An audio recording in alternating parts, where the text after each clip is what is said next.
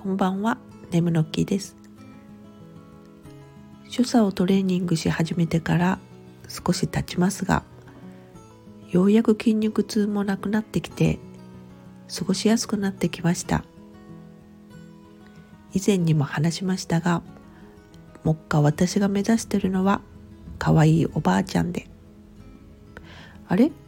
そしたらトレーニングしない方が早く実現するんでは？と思われるかもしれませんね。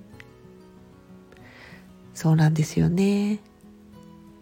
まあほっといてももちろんおばあちゃんにはなれますが可愛いかどうかはまた別ですよ。可愛いおばあちゃんまでたどり着くには元気に体も心もしなやかでいるのが必須な気がします。私の思う可愛いはしなやかで天真爛漫。昔からそんな人に憧れを持っています。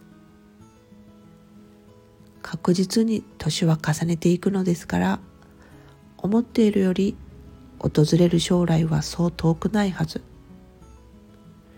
それなら今からやれることをやって少し先の自分にせめてしなやかさをプレゼントしようと思います。